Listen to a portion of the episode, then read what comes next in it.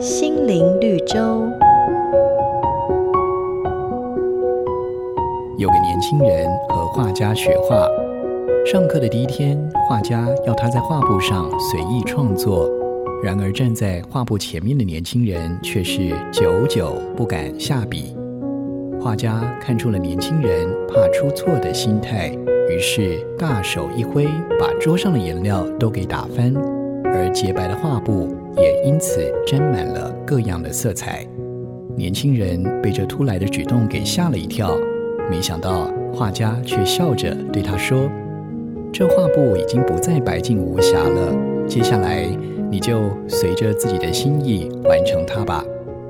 听完画家的话，年轻人顿时松了口气，拿起画笔，开始在画布上恣意的挥洒。